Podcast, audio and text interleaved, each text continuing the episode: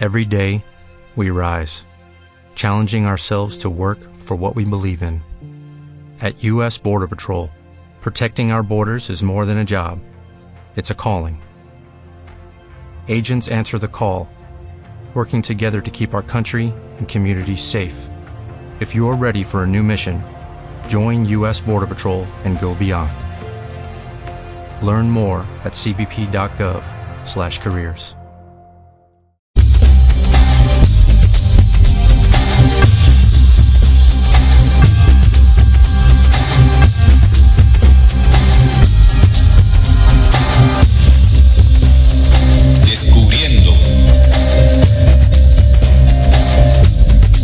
certeza en la búsqueda de la verdad. Muy buenas, estimados oyentes, bienvenidos a Descubriendo con la certeza en la búsqueda de la verdad. Descubriendo es un programa investigativo dirigido a todas aquellas personas que han buscado incesantemente la luz de la verdad. A partir de este momento nos disponemos a compartir con todos ustedes un tema, una investigación que nos sirva como herramienta para seguir avanzando en el camino de la real esencia de la verdad. En este programa se tocan aquellos temas que hace mucho tiempo no quisieron que supiéramos. Transmitiendo en vivo y en directo desde Radio Cultural Planeta Conciencia y su página web www.rcpc.co. Sábados 7 de la noche y además los martes a partir de las 11 de, la mañana hora de Colombia presentado por Salín Hasir y quien les habla Neil Barrios. Les damos la bienvenida, le damos la bienvenida a todos ustedes a este su programa de Descubriendo.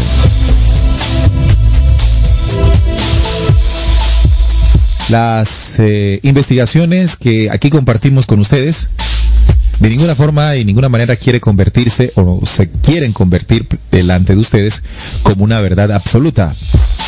Es un compartir de informaciones que usted tiene todo el derecho de comprobar, de investigar y comprobar. Nuestra recomendación es que no lo crea, pero que tampoco lo rechace, sino que justamente haga eso que le acabamos de decir, investigar. Una vez que usted investigue, se dará cuenta, por su propia cuenta, en ese camino de la real búsqueda de la verdad y será testigo de ella. Para hoy estaremos hablando de un tema bastante conspiranoico para unos, ¿no? Es quién mató a Kennedy, John F. Kennedy, el presidente número 35 de la Unión Norteamericana, que fue asesinado en el año 1963. Entonces vamos a estar haciendo un recorrido en la historia para determinar, de acuerdo a ese análisis, quién probablemente pudo haber asesinado a este líder de los 60. Para eso estoy acompañado de Salim Hasir, a quien le doy la bienvenida a este programa, Descubriendo. Bienvenido, Salim. Muchas gracias, Neil. Un saludo para ti, para toda la amable audiencia de Descubriendo que nos acompaña en cada programa tocando estos temas muy interesantes que, pues como tú lo decías en la introducción, hace muchísimo tiempo no quisieron que supiéramos. Y sí, vamos a tocar el tema de la muerte de John F. Kennedy, un, un tema que del mismo día de su muerte, eh, ese 22 de noviembre de 1963, eh, está envuelta eh, en una nube de misterio, ¿no? Eh, muchas teorías se tejen alrededor de lo que pudo haber sucedido ese día en Dallas, en el estado de Texas, pero que realmente al día de hoy, año 2015, no se ha podido dar una, una un, digamos que una certeza de lo que realmente sucedió. Entonces, no quiere decir que lo que vayamos a decir aquí eso sea, ¿no? La verdad Claro. absoluta. Pero vamos a entregar indicios, vamos a entregar pruebas, investigaciones para que usted, estimado oyente, pues saque conclusiones en su comprobación. Todo un misterio, ¿no? A la hora de saber a ciencia cierta quién mató a Kennedy. La versión oficial fue que un pistolero, un hombre de apellido Oswald, apuntó y disparó y mató al presidente John F. Kennedy en ese momento. Esa es la versión oficial. No se supo más porque después es- él también fue asesinado. Y quedó así. John Fitzge- Fitzgerald Kennedy. John Fitzgerald Kennedy. Nació en Brooklyn, Massachusetts, el 29 de mayo de 1917 y murió en Dallas, Texas, el 22 de noviembre de 1963. 22 de noviembre. Dentro de poco entonces se cumplirán 52 años de la muerte o el asesinato más bien de este presidente.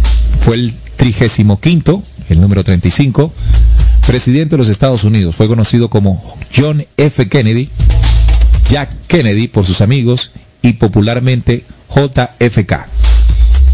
Elegido en 1960, Kennedy, se convirtió en el presidente más joven de los Estados Unidos después de Teodoro Roosevelt. Ejerció como presidente desde el 20 de enero del año 1961 hasta su asesinato que fue, repito, el 22 de noviembre de 1963. Durante su gobierno tuvo lugar la invasión de Bahía de Cochinos, la crisis de los misiles de Cuba, la construcción del muro de Berlín, el inicio de la carrera espacial y la consolidación del movimiento por los derechos civiles en Estados Unidos, así como los primeros eventos de la guerra de Vietnam. Así es, Neil, eh, has tocado un poco sobre la, la, vida de John F. Kennedy y quisiera eh, tocarnos antes de que hagamos un recorrido histórico sobre los sucesos no solamente que se dieron en los años de pues que él ejerció como presidente, sino varios eh, varias décadas atrás que pues nos pueden dar un indicio de qué fue lo que ocurrió allí, ¿no? Voy a tocar algunas de las teorías, como para ir entrando en materia, que eh, se dicen, ¿no? Algunas de manera oficial, otras no tanto, eh, de cuál pudo haber sido la causa de la muerte de, de John F. Kennedy. Por ejemplo, de ellas se dice que eh, es una teoría sobre la mafia y Hoover. Eh, J. Edgar Hoover fue el director de la Oficina Federal de Investigación, el FBI, desde 1925 hasta 1972. Está muy bien documentado que antes de que el presidente Kennedy fuera elegido, Hoover raramente conocía la existencia de la mafia. Jack Anderson informó sobre los aparentes lazos de Edgar Hoover con la mafia, así como sobre la eh, reticencia del FBI a perseguir a sus miembros. El genio financiero de la mafia, Meyer Lansky, supuestamente habría chantajeado a Hoover con respecto a su eh, a su homosexualidad hacia el año 1935. Otra razón probable del fracaso de Hoover para detener la mafia era su preferencia por los blancos fáciles para mantener la imagen del FBI como los policías top. Otra teoría que se teje ¿no? alrededor de la muerte de Kennedy es la del crimen organizado y la CIA. También se dice de que mm, esto como respuesta de los crecientes juicios a los que el nuevo fiscal general Robert F. Kennedy sometía a estas organizaciones criminales eh, en el periodo del, eh, del presidente Kennedy, ¿no? en el momento que fue eh, elegido como líder o presidente de los Estados Unidos. Otra también, Neil oyentes, que tiene bastante fuerza es la teoría de la conspiración israelí. Esto porque el gobierno de Israel no estaba contento con las presiones que estaba ejerciendo Kennedy en contra de su, pro, de su programa nuclear secreto.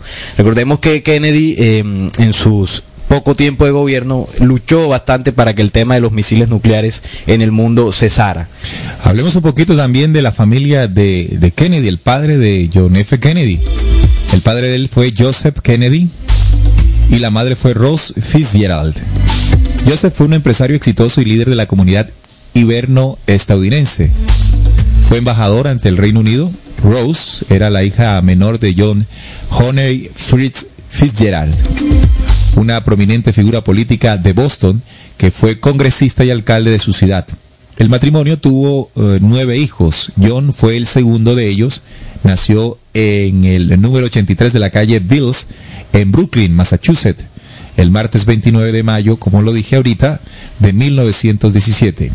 Durante sus primeros días, eh, de sus primeros años de vida, vivió en Brooklyn, realizó sus estudios en el colegio público Edward DeVoy School desde la guardería hasta el comienzo del tercer grado. Durante el cuarto grado estudió en un colegio privado para hombres llamado Noble and Greenough, que posteriormente denominaron Dexter School. También es importante resaltar, eh, Salín y estimados oyentes, que se señala, recordemos que él es hijo de inmigrantes, ¿no? La familia de John F. Kennedy venía justamente de, Irla de Irlanda. Se le se asegura que el padre de John F. Kennedy hizo parte de la mafia irlandesa. Y una de las teorías también señala que probablemente esa relación del pasado de su padre tuvo que ver también con la muerte de su hijo. Es otra de las posturas, otro de los mm, de las teorías de conspiración en torno a la muerte de John F. Kennedy. Pero podría resultar algo que es lo que queremos desde nuestro punto de vista, claro está, esclarecer, y es que cuando un evento como este queda sin una respuesta clara, sin una, sin una investigación que determine exactamente qué ocurrió, pueden resultar inmediatamente muchas teorías. Y esas teorías, antes de dar una respuesta exacta, lo que hacen es ahondar más en el misterio. Claro.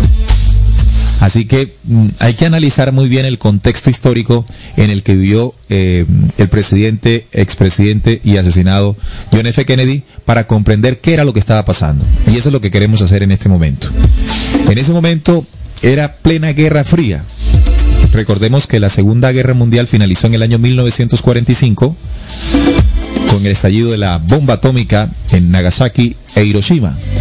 Inmediatamente allí se comenzó a vivir un mundo de la posguerra y en los años 50 se dio inicio a la famosa y, muy hablada Guerra Fría, en la que el planeta entero se dividió en dos bandos, en dos fuerzas, la una liderada por el capitalismo norteamericano y la otra contraria a esta idea política, financiera y económica como lo es el comunismo, ¿no? Que era liderado desde Rusia. Rusia sí. Así que estas dos potencias eh, dividieron en, intereses lo que sería el planeta entero, el planeta Tierra entero. Recordemos que inmediatamente en la época de Kennedy, como lo decíamos, se construyó el muro de Berlín, que dividía la Alemania en dos, en la Alemania Oriental, que era una Alemania comunista, y la Alemania Occidental, que era una Alemania eh, capitalista. Y en el medio de las dos estaba un muro que se levantó en los años 60. Entonces, en todo ese contexto, se enfrentaron estos dos grupos. Se dio la crisis de misiles, una crisis que eh, se pensó que iba a terminar en una guerra atómica impresionante. Eh, imagínense las consecuencias de una guerra de estas. Eh, la invasión de la Bahía de Cochinos en Cuba, que también fue algo tensionante, puesto que recordemos que Cuba tenía todo el respaldo de la extinta Unión Soviética. Eran momentos muy cruciales, eran momentos muy difíciles en el contexto universal y bajo ese contexto y bajo ese momento vivió John F. Kennedy. Claro que sí, recordemos que cuando hablamos de, de, guerra fría son este tipo de enfrentamientos, Neil, donde no se dispara una sola bala, pero eh, en estas posturas que tú nos hablabas, ¿no? De comunistas contra capitalistas, eh, hay una serie de intereses políticos, económicos, incluso militares, y en esta, mm, en esta división, tanto Rusia como los Estados Unidos, que eran quienes lideraban esto, tienen una serie de intereses, sobre todo eh, Rusia con el tema de los misiles, y como tú decías, John F. Kennedy le tocó lidiar con ese proceso armamentístico, y eso generó mucho, muchos problemas, ¿no? Eso como, como primera medida, pero también, como tú lo decías, en el contexto histórico que también precedió a la presidencia de Kennedy, eh, se venían manejando unas... Em, por decirlo así, unas, em, eh, como por ejemplo, unos poderes, por, por ponerle un nombre, poderes que gobernaban en los Estados Unidos podríamos llamarle la Reserva Federal en primera instancia, también el FBI, la CIA, unas agencias eh, que supuestamente estaban para servir a los Estados Unidos que ocultaban mucha información y cuando Kennedy estaba en la presidencia empezó a destapar muchas ollas podridas, lo cual generó malestar, ¿no? Sobre todo en, en la CIA. Claro. Miren que en el, en el tema de la invasión de la de Bahía de Cochinos, que, que fue el momento en que él estaba ya elegido como presidente, esta invasión de Bahía de Cochinos, también conocida como invasión de Playa Girón o la batalla de Girón fue una operación militar en la que las tropas de Cuba, de cubanos, mejor exiliados, apoyados por Estados Unidos, intentaron invadir Cuba en abril de 1961. Recordemos que él empezó su eh, en, 1961, ah, pero en enero. En enero, sí. Comenzando por crear una cabeza de playa formar un gobierno provisional y buscar el apoyo de la Organización de los Estados Americanos y el reconocimiento de la comunidad internacional. Recordemos que en ese momento Cuba era ya un país de revolución, ¿no? El proceso apoyado mm, desde Cuba con Fidel Castro y apoyado por la extinta Unión Soviética. querían formar un gobierno provisional y buscar el apoyo de la Organización de los Estados Americanos y el reconocimiento de la comunidad internacional. La acción acabó en fracaso en menos de 65 horas, fue completamente aplastada por las Fuerzas Armadas Revolucionarias de Cuba. Más de un centenar de soldados invasores murieron y los cubanos eh, capturaron a otros 1.200 junto con importante material bélico. Eso fue una crisis. La otra crisis, que fue en el mismo tiempo donde Kennedy fue presidente, fue la crisis de los misiles en Cuba. Fíjense que ahí estaba plena Guerra Fría, ¿no? Es como se denomina el, al conflicto entre los Estados Unidos y la Unión Soviética y Cuba en la mitad. Esto fue en octubre de 1962, generado, generando así la raíz del descubrimiento por parte de Estados Unidos de bases de misiles nucleares soviéticos en territorio cubano. En Rusia se le dominaba crisis del Caribe. Fue una de las mayores crisis junto al bloqueo de Berlín y los ejércitos Abel Arche de 83 entre ambas eh, potencias durante la Guerra Fría y en la, y en la Cuba y en, la de Cuba es donde más cerca estuvo de una gran guerra nuclear. Así que John F. Kennedy tuvo que afrontar una de las crisis nucleares más importantes de la historia en la Guerra Fría. Pero Salín y estimados oyentes, no solamente son estos dos acontecimientos. Quiero eh, recordar algo que es también muy importante a la hora de comprender el contexto en el que vivía Kennedy y que probablemente nos podría servir este análisis para determinar su asesinato. Y es la reunión de Bretton Woods o la conferencia de Bretton Woods, una conferencia, estimados oyentes, eh, realizada en los Estados Unidos, en una ciudad llamada Bretton Woods, al noreste norteamericano. Se presentó en 1944, ya casi al final de la Segunda Guerra Mundial, y en esta reunión, estimado oyente, se determinaron muchas cosas importantes para el futuro de la economía y el comercio internacional, liderado por los Estados Unidos, y que a través de esta reunión pretendía seguir convirtiéndose en lo que hacia futuro se llamaría un imperio, ¿no? Claro. Vamos a escuchar, estimados oyentes, les invito a escuchar un audio de lo que representó esta reunión de Bretton Woods para que ustedes saquen sus propias conclusiones.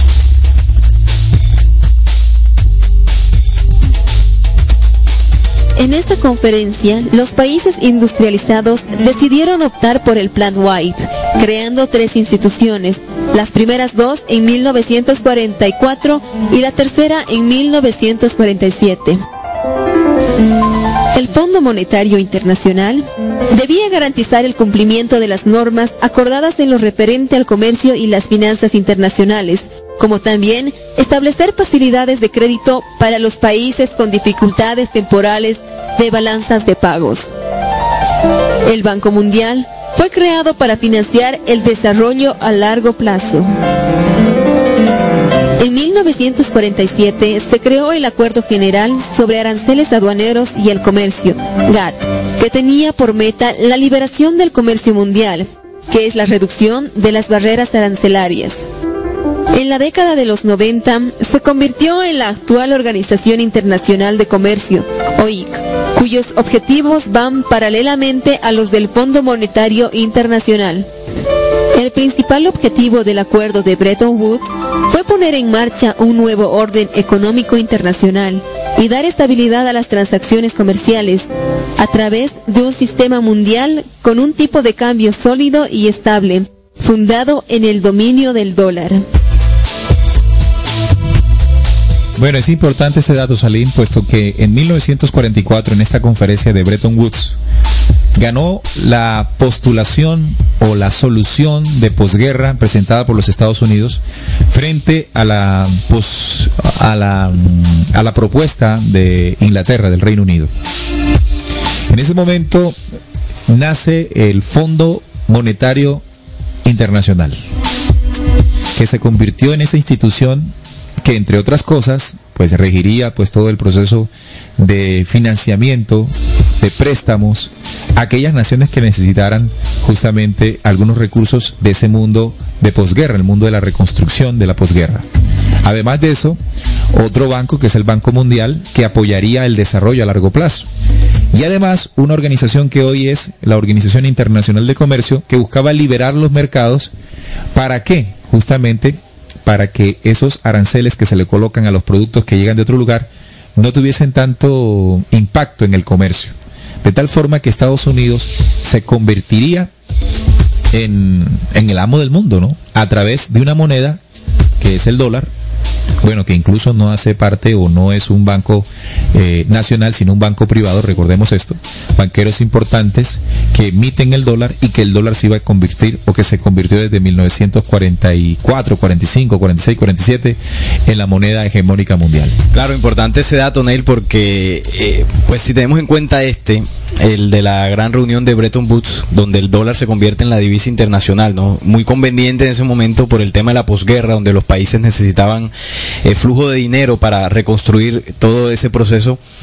Y aquí es donde vamos a entender, en la, en la medida que vayamos desarrollando, cómo Kennedy en, es, en su proceso de gobierno intenta, eh, intenta sacando una ley, que lo vamos a entrar a, a, explicar ahora, para que el dólar ya no sea la moneda hegemónica de los Estados Unidos, sino el que... Dólar, eh, el dólar impreso por la por Reserva, la Reserva Federal. Federal. Y él pretendía quitarle el monopolio a la Reserva Federal. Entonces, teniendo en cuenta esta reunión, si el dólar se convirtió en la divisa internacional, ¿qué pensarían, por ejemplo, los el dólar de la, de la, Reserva Federal? Sí, bueno, el dólar de la Reserva Federal, porque Kennedy eh, lo que quería era imprimir unos dólares, pero ya propios de los Estados Unidos, ¿no? Eh, acompañado con el Tesoro, el Tesoro de los Estados Unidos, que imprimiría ya las divisas. Sí, entonces resulta que en ese momento, en la década de los 50, y después de la conferencia de Bretton Woods, lo que realmente se estaba buscando era el control y la, la, hegemonía económica mundial del dólar.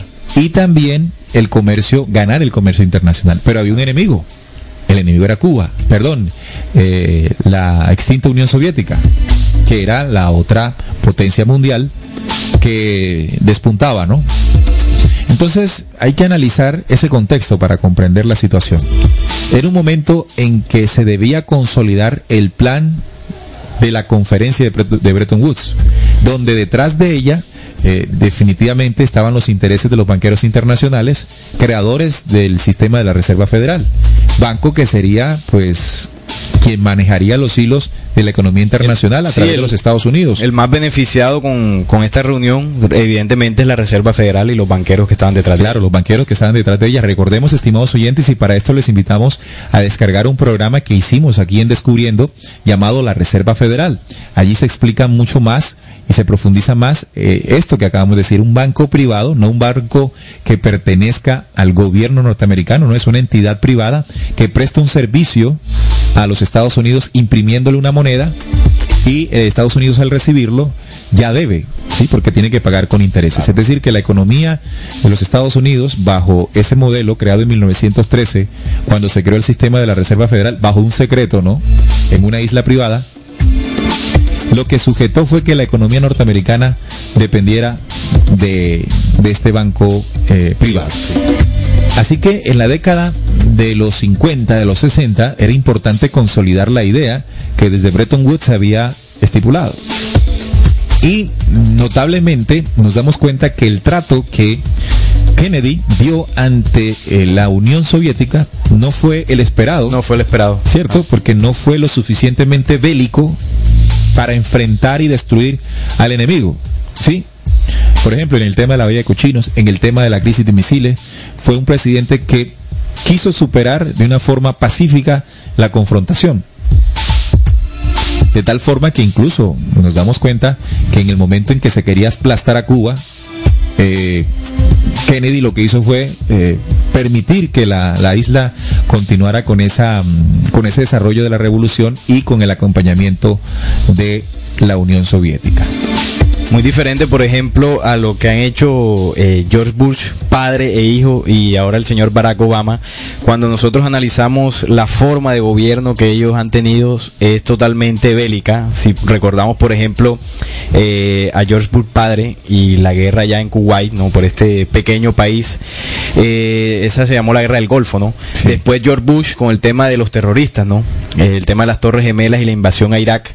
Y ahora el señor Barack Obama con todo el el, el, proceso que ha hecho de acompañar o más bien de auspiciar ciertos conflictos internos en países, llámese Siria, llámese eh, Irak, ciertos países que tienen conflictos y Estados Unidos lo que hace con el señor Obama es respaldar a uno u otro bando para evidentemente sacar beneficios, ¿no? Pero Kennedy eh, hacía todo lo contrario, ¿no? Él trataba como de, de, apaciguar un poco las cosas para que no se llegara a ese, ese extremo. Y Por evidentemente supuesto. a los señores eh, que estaban esperando que fuera una respuesta bélica no les gustó eso para nada. Bueno, entonces recordemos, estimados oyentes, que en ese momento, en ese contexto, de imposición de un nuevo orden económico mundial, el Fondo Monetario Internacional y la Reserva Federal de la mano eh, tenían mucho en juego, ¿no? Recordemos que meses antes de su muerte, John F. Kennedy firmó una orden ejecutiva. Una orden ejecutiva es una orden especial, emitida solo por el presidente norteamericano.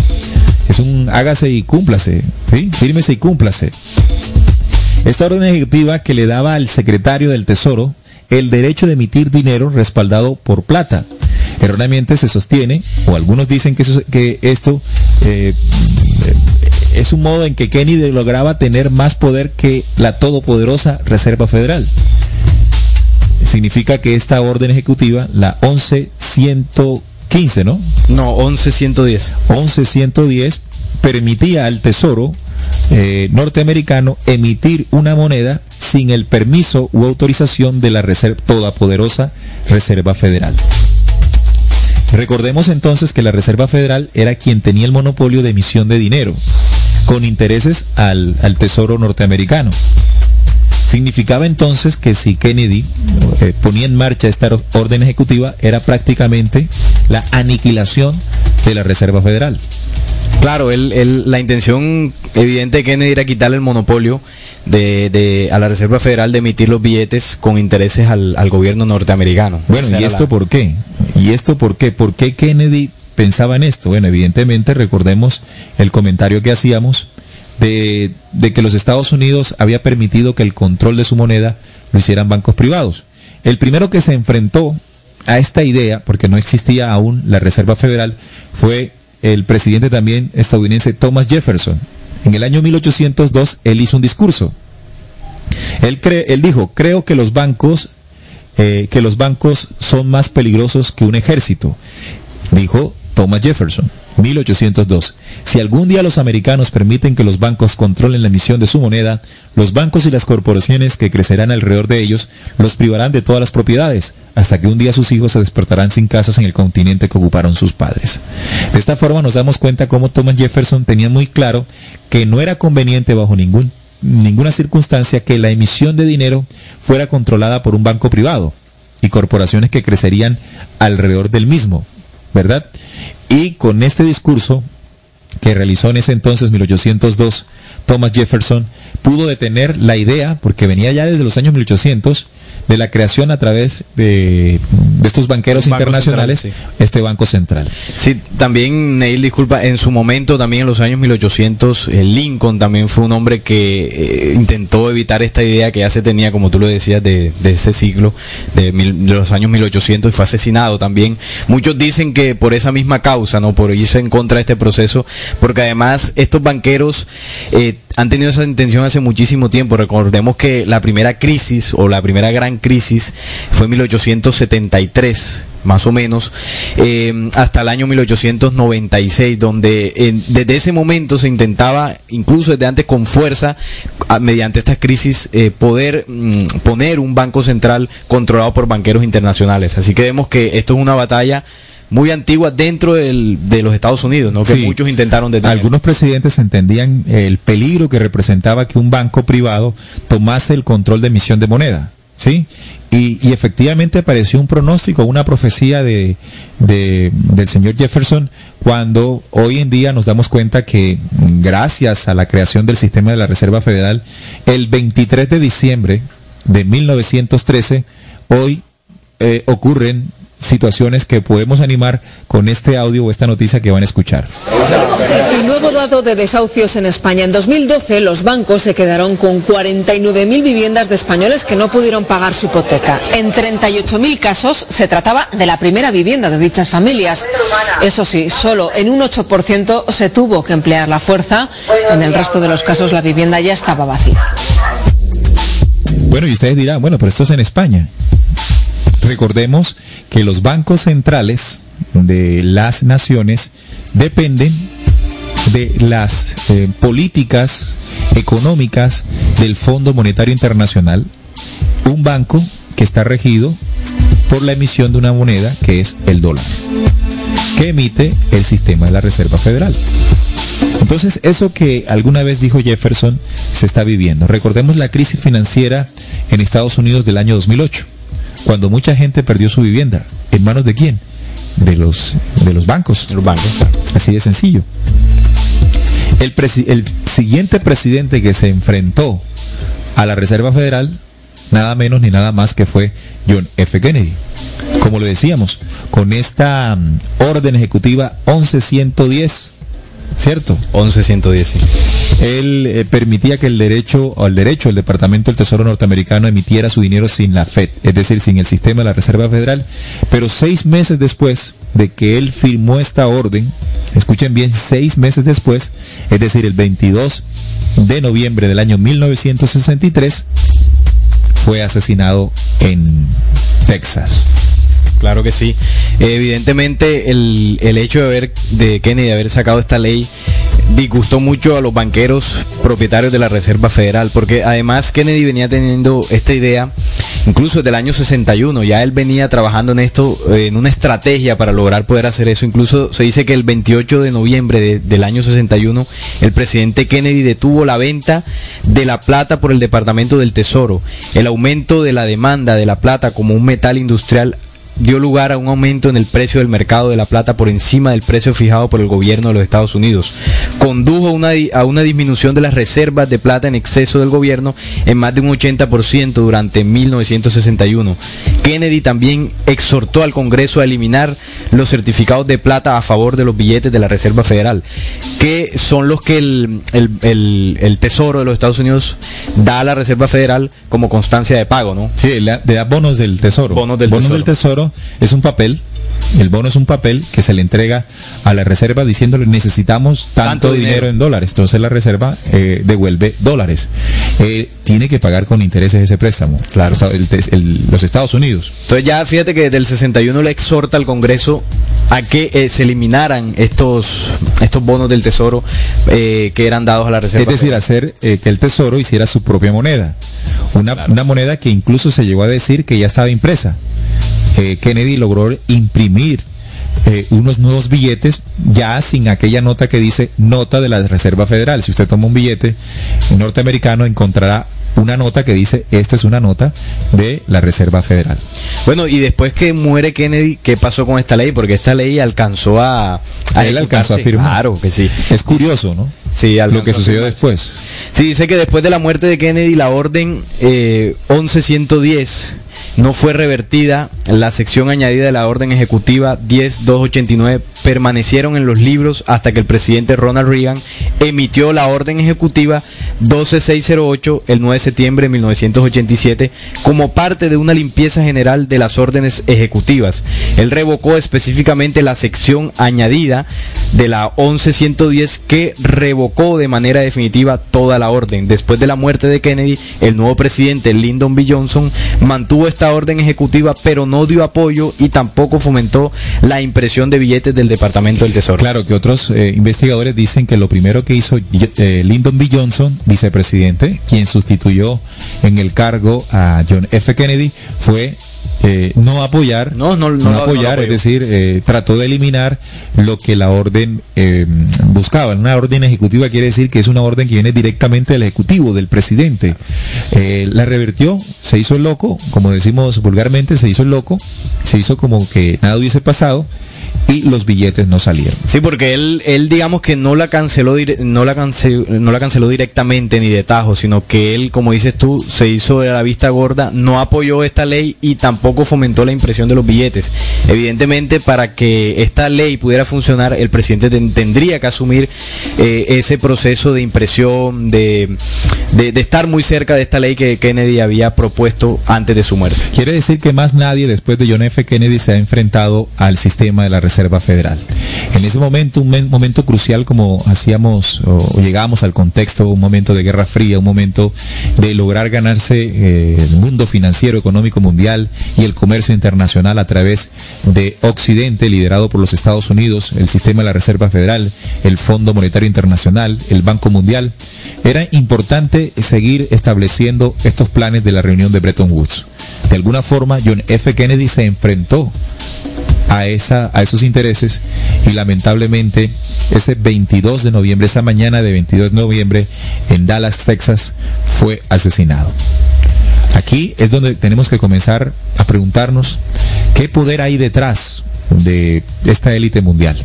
Y muchos hablan, y nosotros aquí también hemos explicado, de la existencia de una élite o unas sociedades secretas. Sociedades secretas milenarias incluso, que han gobernado secretamente los destinos de los imperios y las naciones. Estados Unidos no se escapa a eso y justamente también John F. Kennedy tuvo una postura en contra del establecimiento y del funcionamiento de sociedades secretas en suelo norteamericano. Él hizo un discurso Escuchemos un poco y Salí nos va a hablar de qué se trata esto. Sí, voy a leer el discurso para eh, ver cómo con estas palabras Kennedy de alguna forma eh, sentenció el secretismo en los Estados Unidos. Dice, damas y caballeros, la propia palabra secretismo es repugnante en una sociedad libre y abierta y nosotros estamos como pueblo inherentemente e históricamente opuesto a sociedades secretas, juramentos secretos y procedimientos secretos. Decidimos hace mucho tiempo que los peligros del ocultamiento excesivo y sin autorización de hechos relevantes sobrepasan ampliamente a los peligros que se citan para justificarlo. Incluso hoy hay poco valor en oponerse a la amenaza de una sociedad cerrada, imitando sus restricciones arbitrarias, incluso si nuestras tradiciones no sobreviven con ella. Y hay un peligro muy grave de que una necesidad anunciada de un aumento de seguridad sea aprovechada por aquellos ansiosos para expandir su significado a los límites de censura oficial y ocultación. No tengo intención de permitir eso en la medida en que esté en mi control y ningún miembro de mi administración, ya sea de alto o bajo rango civil o militar, debería interpretar mis palabras aquí esta noche como una excusa para censurar las noticias, sofocar la disensión, encubrir nuestros errores u ocultar de la prensa y el público los hechos que merecen conocer. Requiere un cambio de visión, un cambio de las tácticas, un cambio en las misiones por el gobierno, el pueblo, por cada hombre de negocios y líder sindical y por cada periódico, porque se nos opone alrededor del mundo una conspiración monolítica y despiadada que confía principalmente en medios encubiertos para expandir su esfera de influencia, en la infiltración en lugar de invasión, en subversión en lugar de elecciones, en intimidación en lugar de libre elección, en guerrillas de noche en lugar de ejércitos de día. Es un sistema que ha reclutado vastos recursos humanos y materiales para la construcción de un denso tejido, una máquina altamente eficiente que combina operaciones militares, diplomáticas, de inteligencia, económicas, científicas y políticas.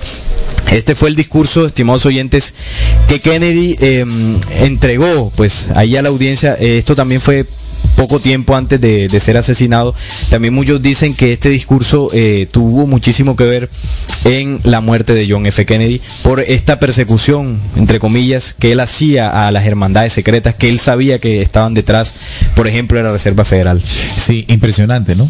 Realmente fue un presidente que tuvo la osadía, hablando en términos eh, muy claros, en enfrentarse a sociedades bueno, que tienen un control económico, político, militar, de oscuridad bastante grande.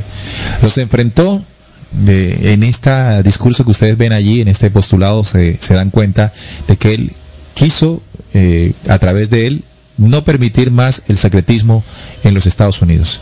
Las ideas que estas sociedades secretas han querido implantar y para eso quiero recordar un acto que se realizó en secreto, como lo decía ahorita, en la creación del sistema de la Reserva Federal. Escuchemos este audio que nos anima cómo fue ese secreto.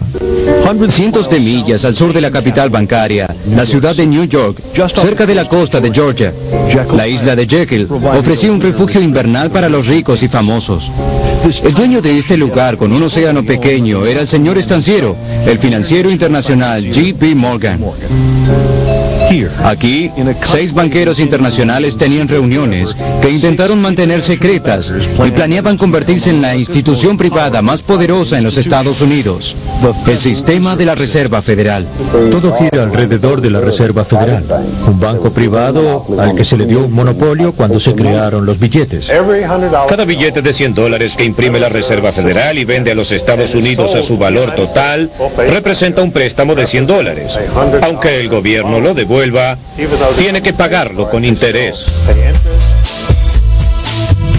Bueno, ahí, ahí nos damos cuenta a qué secretismo, a qué sociedades secretas se estaba refiriendo John F. Kennedy en ese discurso que nos leyó nuestro compañero Salim. Ese mismo momento en que en secreto en 1906, seis banqueros internacionales, esto no lo supo nadie.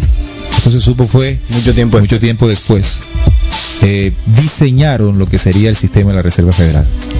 Pero era difícil, de acuerdo a sus planes, establecer eso en el, en, en el gobierno norteamericano, en el Congreso norteamericano.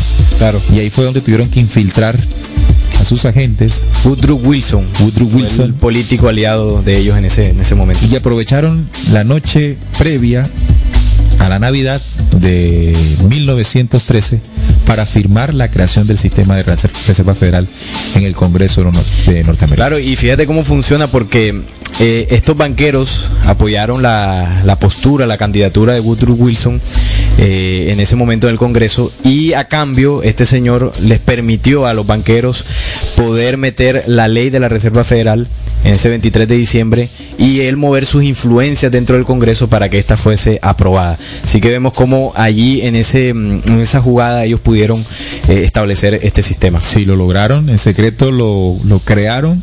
Y recordemos eh, quiénes son, estimados oyentes, esos banqueros internacionales, ¿no?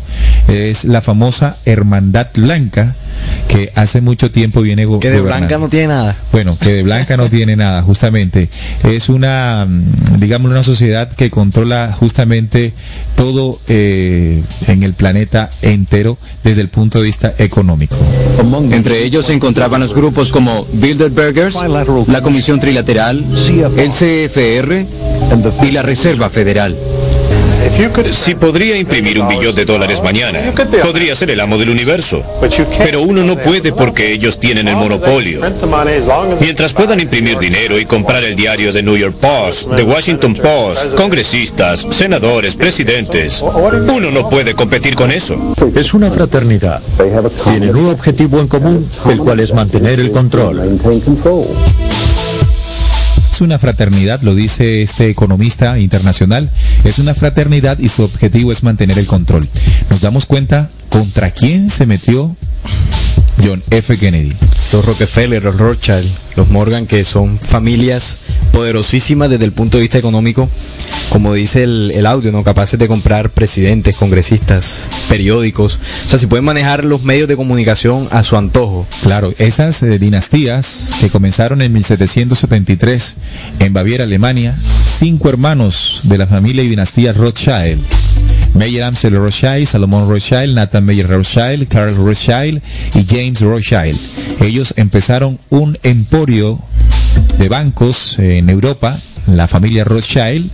Rothschild significa escudo rojo en alemán, todos de origen judío. Establecieron ese emporio que hoy todavía permanece. Jacob Rothschild hoy es el, pues, el más importante a la cabeza del grupo Rothschild dueños de la banca internacional. Jacob Rothschild, que irónicamente su figura es muy parecida a un dibujo de los un dibujo animado de esta serie Los Simpson. No recuerdo el señor el señor Burns, Burns. Montgomery Burns, sí, Montgomery Burns. Es muy parecido, es casi que eh, trataron de animar esta figura de Jacob Rothschild. Sí, así es. Toda esta familia, como tú decías, de origen judío y esto que sean de origen judío no, no es casualidad, ¿no? Sabemos muy bien y lo hemos tocado muchas veces aquí que la raza judía, incluso desde sus orígenes, tienen algo en particular, ¿no? Y es que entre ellos se ayudan mucho, es una hermandad muy cerrada y en el tema económico eh, se protegen demasiado. Por ejemplo, entre ellos mismos se prestan pero no se cobran intereses, el uno ayuda al otro, son muy, muy unidos en ese aspecto para lograr sus intereses. Para lograr el control. Claro. Eh, recordemos que también es un mandato, que su deidad, recordemos que también ellos como raza tienen su propio Dios. Ese Dios eh, les enseñó a que de su hermano judío no prestaran intereses, pero del no judío sí lo hicieron. Eso es una ley, ¿no? es una ley, judía, de la, de la Torah judía. Eh, pero no solamente mm, los judíos eh, eh, az- askenazi, como son estos alemanes, ¿no? Sino también otros judíos, pero del otro lado del océano, es decir, en Estados Unidos, como es la familia Rockefeller. Los cinco hermanos Rockefeller, de los cuales aún vive David Rockefeller, también un magnate, una familia muy poderosa, donde el primero, ¿no? John D. Rockefeller, el padre de ellos, fue el primer multimillonario norteamericano y primer monopolista de, lo que fue el petróleo de los años 1800. De esta forma lograron acumular grandes cantidades de, de dinero y estipularse como eh, de esos banqueros importantes pertenecientes a la gran hermandad blanca. Irónicamente, estos señores siempre están detrás de la sombra, no en el anonimato. Y en esas, en ese proceso de secreto, ¿no? Que fue el que se refirió ampliamente en ese discurso John F. Kennedy. Claro que sí. Eh, muy interesante. Me, me- me llama la atención, por ejemplo, en el, en el discurso que, que leí ahora, un pedazo que dice, porque se nos opone alrededor del mundo, o sea, no estaba hablando Kennedy solamente de los Estados Unidos, estaba hablando de, de un monopolio mundial, una conspiración monolítica y despiadada que confía principalmente en medios encubiertos, sobre todo el secretismo, para expandir su esfera de influencia. Vemos cómo Kennedy tiene una claridad de lo que, o más bien de lo que a él se estaba enfrentando en ese momento cuando soltó ese discurso impresionante donde prohibía todo el secretismo en los Estados Unidos. Pero también nos, nos decía que es una conspiración monolítica mundial. Y vemos cómo, ahora que eh, analizamos las grandes familias, cómo vienen desde Alemania y de- desde otros lugares, porque no son las únicas familias, ¿no? Eh, también podríamos tocar a los Lee, los Onassis, los Russell, que son otras familias alrededor del mundo que, que son muy poderosas desde el punto de vista Los. Wisburg también. Eh, a mí me llama la atención mucho eh, la capacidad que tuvo eh, John F. Kennedy para enfrentar, ¿no? No es fácil sabiendo porque evidentemente John F. Kennedy tuvo que saber quiénes habían detrás de todo esto y enfrentarlo pensando él que el poderío que tenía como presidente norteamericano sería suficiente para cambiar la situación. Y esto nos demostró que ni el mismo presidente norteamericano puede contra estos intereses. Sí, no, hay poderes detrás de las sombras que son más poderosos, entre comillas, no tienen más influencia, más poderío. Y esto nos demuestra, Neil, ahora que tú tocas eso, de que los presidentes no son quienes toman las decisiones en los países. Hay poderes detrás, eh, en las sombras, ocultos, en el secretismo, que son quienes realmente toman las decisiones. Tú hablabas ahorita del Fondo Monetario Internacional, del Banco Mundial, de estas organizaciones supranacionales que al prestarle grandísimas sumas de dinero a los países que lo necesitan, terminan endeudándolos. Entonces, por ejemplo, cuando tú tienes una deuda con alguien grandísima, eh, a ese quien tú le debes tantísimo dinero te pondrá condiciones para que no, no embargarte, para no quitarte pues cosas que, que tú necesitas. Él te dirá las condiciones y lo que tú debes hacer para que no, no suceda eso. Correcto. Así que, bueno, hay otra situación que me gustaría relacionar con este tema y es algo que ocurrió también en Colombia. Por ejemplo, hoy, un, día como hoy, hoy estamos, estamos realizando este programa el 25 de septiembre, un día como hoy, pero de 1828 se presentó la conspiración septembrina, se llamó, que atenta contra la vida de Simón Bolívar, lo cual influye en su renuncia como primer mandatario de la República de Colombia, o como se llamaba en ese momento, la Gran Colombia. Resultan sospechosos, adivinen quiénes, Francisco de Paula Santander y Mario Ospina, Mariano Ospina Rodríguez, no Mariano Espina Pérez, Mariano Espina Rodríguez, esa misma dinastía. Resultaron entonces sospechosos de este atentado o conspiración eh, septembrina eh, contra Simón Bolívar estos personajes. ¿Y por qué hago la relación entre lo que le sucedió en 1963 a John F. Kennedy y a una conspiración que comenzó a vivir nuestro libertador Simón Bolívar y que terminó años después con la muerte del libertador. Y así como John F. Kennedy es un pronunciamiento en contra de las sociedades secretas, igual hizo en su momento Simón Bolívar. ¿Verdad? Hizo una declaratoria eh, para impedir la proliferación de las sociedades secretas en la Gran Colombia. Porque habiendo pertenecido a esta sociedad de los masones, pudo comprender el plan de dominación que se extendía para desde lo que es eh, la Inglaterra y hasta América Latina de esas sociedades para estos gobiernos, del cual también hacía parte Francisco de Paula Santander, a diferencia de Bolívar, él estaba muy de acuerdo con los planes, ¿no? Claro. Y curiosamente, pues la historia nos dice que eh, Libertador, después de toda esta carrera libertadora, se enfermó y falleció por una enfermedad, por tuberculosis. Pero otros investigadores han anunciado de que fue realmente víctima de un envenenamiento, justamente realizado por las sociedades secretas que eh, vieron en un enemigo en Simón Bolívar al oponerse a los planes de esta sociedad aquí en la Gran Colombia.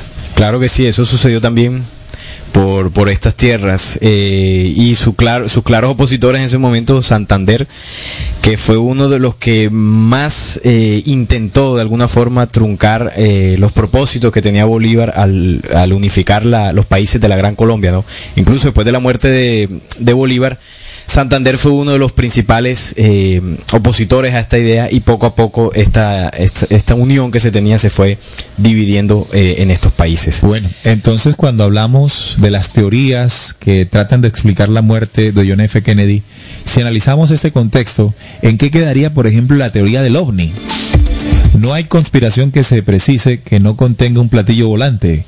La teoría del ovni sostiene que Kennedy fue asesinado porque se llegó o que sí, se llegó a, interesar demasiado en lo extraterrestre y amenazaba de nuevo eh, surge aquí la siembra malvada de la CIA con descubrir eh, programas secretos de los servicios de inteligencia del país.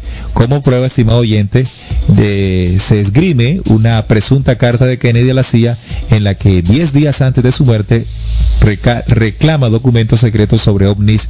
Como complemento, se apela, estimado oyente, según esta eh, teoría, se apela a un escrito del director de la CIA explicando que no puede entregar esos documentos confidenciales. Entonces, aquí se cumple lo que yo les estaba diciendo allí, que se podrían utilizar muchas otras teorías convenientemente, un poco pues ajustadas a ciertas eh, situaciones reales, pero que estarían encubriendo de fondo lo que realmente pudo haber sucedido. Eh, otra, por ejemplo, es eh, más presidentes sospechosos, incluso Bush padre, ¿no? No solo Johnson fue fruto de sospechas, también el expresidente George H. Bush es manejado por algunos conspiradores como presunto cerebro del atentado. Y es que Bush padre eh, no solo tuvo una larga relación con la CIA, sino que en el día del magnicidio se habría encontrado en Dallas. Pero no, por no dejar a casi ningún ocupante de la Casa Blanca sin sombra de duda, también hay que quien ve una relación entre la muerte de Kennedy y el escándalo del Watergate de Richard Nixon casi una década más tarde, o hasta el Irán contra de Ronald Reagan ya en los años 80. Muchas teorías que podrían estar ocultando, estimados oyentes, la verdadera, ¿no? ¿Usted se imagina si los Estados Unidos, si el grueso de la población norteamericana tuviese la idea y el conocimiento de los planes de la Reserva Federal en su creación en 1913, primero de la reunión del 1906, que nadie se dio cuenta, luego en 1913, que tampoco se dieron cuenta porque fue una noche antes de la Navidad. Y ustedes saben, pues la tradición norteamericana, cómo festeja esto, ¿no? Más adelante el tema de la, de la reunión de Bretton Woods y las conclusiones que, sacaron, que se sacaron aquí. Y bueno, en plena época de la Guerra Fría, nadie estaba enterado de pormenores. Y hoy día, 52 años después, no se sabe a ciencia cierta quién mató a Kennedy. Y a pesar de que la información de todas estas situaciones que ocurrieron en secreto ya está a la mano, porque es fácil entrar, por ejemplo, al internet y encontrar todos estos datos, eh, pues evidentemente está tan fácil, pero aún así las personas no, no, buscan estas cosas, no las respuestas de lo que sucedió, por ejemplo, en el asesinato de Kennedy. Tantas teorías, tantas cosas que desvían la atención. Y a nosotros acá no, no queremos decir porque eh, para nosotros es evidente que fue asesinado por sociedades secretas detrás del imperio económico, pero es la visión de descubriendo, ¿no? La conclusión que hemos llegado después de la investigación. Para otros habrá sido otro personaje, para otros, eh, algunos dicen que lo asesinaron extraterrestres, o sea, toda una serie de situaciones que lo que hacen es desviar la atención del plan que había detrás desde la creación de la Reserva Federal y que en ese momento Kennedy fue un obstáculo y sencillamente lo, lo, quitaron del camino porque no rindió lo que ellos esperaban que Kennedy hiciera. Por eso pensamos que era prudente hacer el contexto en el que vivió Kennedy como presidente, ¿no? Fue el contexto eh, social, económico, político, militar de ese momento, de los años, del inicio de los años 60, una época con mucha convulsión, en la época de la Guerra Fría, en la época de la Guerra de Vietnam más adelante, en fin. Nos dice Ronaldo, Ronaldo Ortiz, esta radio es genial, un fuerte abrazo Ronaldo para ti. También Chris dice saludos a la mesa de trabajo. Fuerte abrazo para ellos que nos escuchan uh, en vivo y en directo a esta hora, 8 y 48 de la noche en Colombia. Recuerden que este programa se retransmite en diferido los eh, martes a partir de las 11 de la mañana, hora de Colombia, para aquellos oyentes que no lograron conectarse desde el inicio del programa. Fíjese lo que dijo Henry Ford. Henry Ford dijo, está claro que la gente no entiende el sistema monetario y bancario, porque si lo entendiese, creo que habría una revolución mañana por la mañana. El dueño de la de, de esta empresa, de, de empresa de automóviles Ford, que se hizo también millonario con el, el modelo T, cuando apenas iniciaba la, la carrera o el comercio automotriz, ¿no? Automotriz, y fue uno de los, pioneros. Fue uno de los pioneros, con su modelo T que se vendió en todo el mundo. En todo el mundo hizo una fortuna el señor Henry Ford, que su compañía todavía existe. También, ¿no? también de origen judío, ¿no? También Parece que judío. tuvieran eh, una, una astucia para los negocios, ¿no? Es difícil encontrar un judío de estos pobre. Yo la verdad nunca he visto uno, todos son poderosos económicamente y evidentemente su raza y sus leyes, sus mandatos, incluso eh, religiosos, milenarios, así los, los respaldan. Claro, incluso hay mucha gente que admira esto, ¿no? Sí, claro. Pues yo no lo admiraría porque para hacerlo hay que pasar por, en- por encima de muchas cosas. Por la dignidad de muchos hombres, por la vida de otros hombres. Si no, recordemos aquí a John F. Kennedy. Habría que tener una, una condición eh, de- reptil, como hablábamos el programa pasado, eh, tocábamos, estimados oyentes, el cerebro reptil, que es una condición eh, en el ser humano donde se donde se utiliza esta parte tan básica del cerebro eh, y que evidentemente para por ejemplo los negocios económicos el tener que pasar por encima de muchas personas de hacer muchos negocios eh, que no están muy bien se necesita una condición eh, de, de persona, de pensamiento, una condición de emociones muy frías, muy calculativas para poder hacer estas cosas. Evidentemente una persona del común, no sé, Neil, eh, tú me dirás si uno podría ser capaz de pasar por encima de alguien dejándolo en la quiebra casi para yo poder subir en, en esta pirámide, ¿no? Que es un sistema también Imagínense, implementado para darles un datico ya casi cerrando, ¿sabe quién creó la crisis, la primera crisis del siglo pasado, en el siglo XX? Otro, otro señor de estos eh, bastante millonarios se llama eh, JP Morgan, JP Morgan, dueño de la isla de Jekyll, que fue donde se hizo la reunión para crear en secreto el sistema de la Reserva Federal. Escuchemos lo que pudo hacer yo, este, el señor JP Morgan para crear esa crisis. Así, JP Morgan, conocido públicamente como un conocedor financiero de la época, aprovechó su influencia masiva publicando rumores de que un banco prominente de Nueva York era insolvente o había quebrado. Morgan sabía que esto causaría histeria masiva y que a la vez afectaría a otros bancos y así fue. El público, temiendo perder sus depósitos, comenzó masivamente a retirar su dinero y consecuentemente los bancos fueron forzados a reclamar sus préstamos, obligando a vender sus productos y así comenzó una espiral de quiebras, reposesiones y desorden. Poniendo las piezas en orden unos años más tarde, Freddy Callen de la revista Life escribió, los intereses de Morgan tomaron ventaja para precipitar el pánico en 1907, guiándolo astutamente mientras sucedía.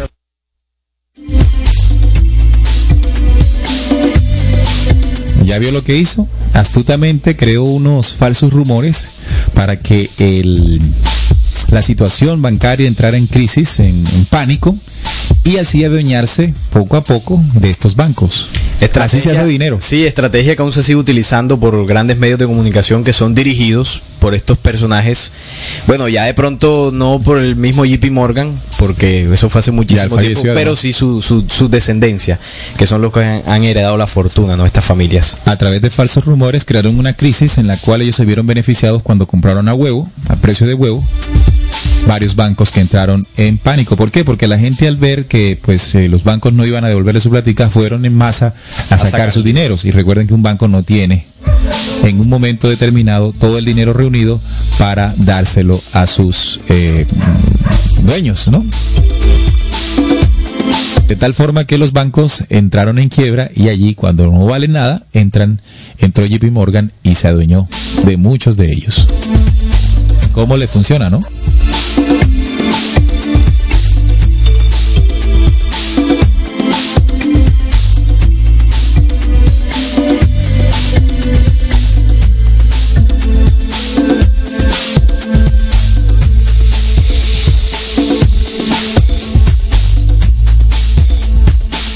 Bueno, finalizando ya, ¿quién mató a John F. Kennedy? De acuerdo a nuestra investigación, parte todo de unas sociedades secretas liderada por banqueros, entre otros, ¿no? Banqueros internacionales con mucho poder económico.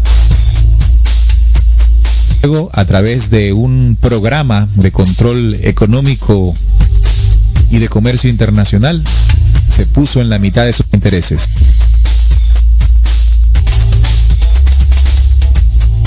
Y de esta forma tenía que ser o tendría que ser sacado del camino. Así que el 22, esa mañana del 22 de, noviembre, fue asesinado John F. Kennedy.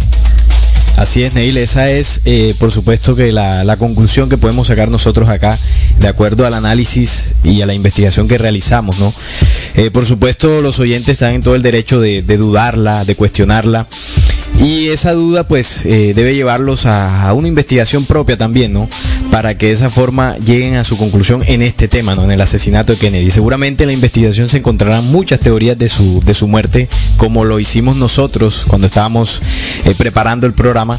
Pero evidentemente si uno analiza el contexto, que fue la reflexión que hacía mi compañero Neil, el contexto histórico, no solamente de los años de gobierno de Kennedy, sino de décadas atrás, desde de las primeras crisis económicas, incluso de la época de, de Lincoln y, del otro presidente, el, el, que Lyndon B. Johnson. Eh, desde estas épocas ya se, veía, se venía pronosticando un plan para apoderarse del dominio económico, ¿no? Y vemos acá como Kennedy también intentó hacerle frente a esto, pero fue asesinado antes de poder eh, lograr su objetivo, que era quitarle el monopolio de la Reserva Federal. Y fíjate que en todo el desarrollo del programa no hablamos de Lee Harvey Oswald aquel personaje que fue arrestado y acusado de homicidio, ¿no? De haber disparado en contra de Kennedy, que después fue asesinado días después por Jack Ruby, por lo que pudieron, no pudieron someterlo a, pues, a juicio, ¿no?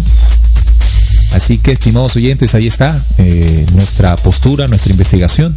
Consideramos que es importante que aplique la ley esta que les explicó nuestro compañero Salín de comprobar y nos daremos cuenta de muchas, muchas, muchas cosas que en el sistema económico mundial, en el sistema político mundial ocurren y nos daremos cuenta al final de que esos que nosotros elegimos como presidentes no son los que deciden los futuros de nuestras naciones.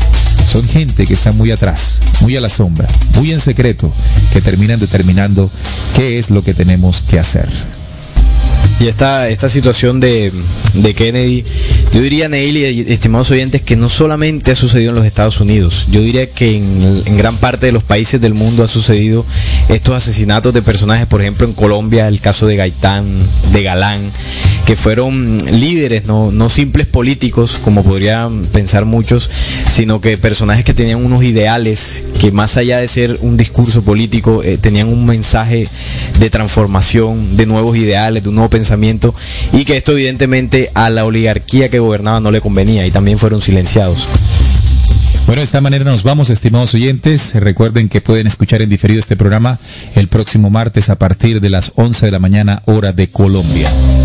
O también pueden descargarlo de nuestra página, de nuestra sección en RCPC. Ustedes van a programas en el menú principal de la página y luego se dirigen hacia Descubriendo y allí encontrarán una lista de programas realizados. Muchos programas que hemos hecho desde hace ya casi cuatro años aquí en este programa investigativo llamado Descubriendo. Hasta la próxima, estimados oyentes, descubriendo con la certeza en la búsqueda de la verdad.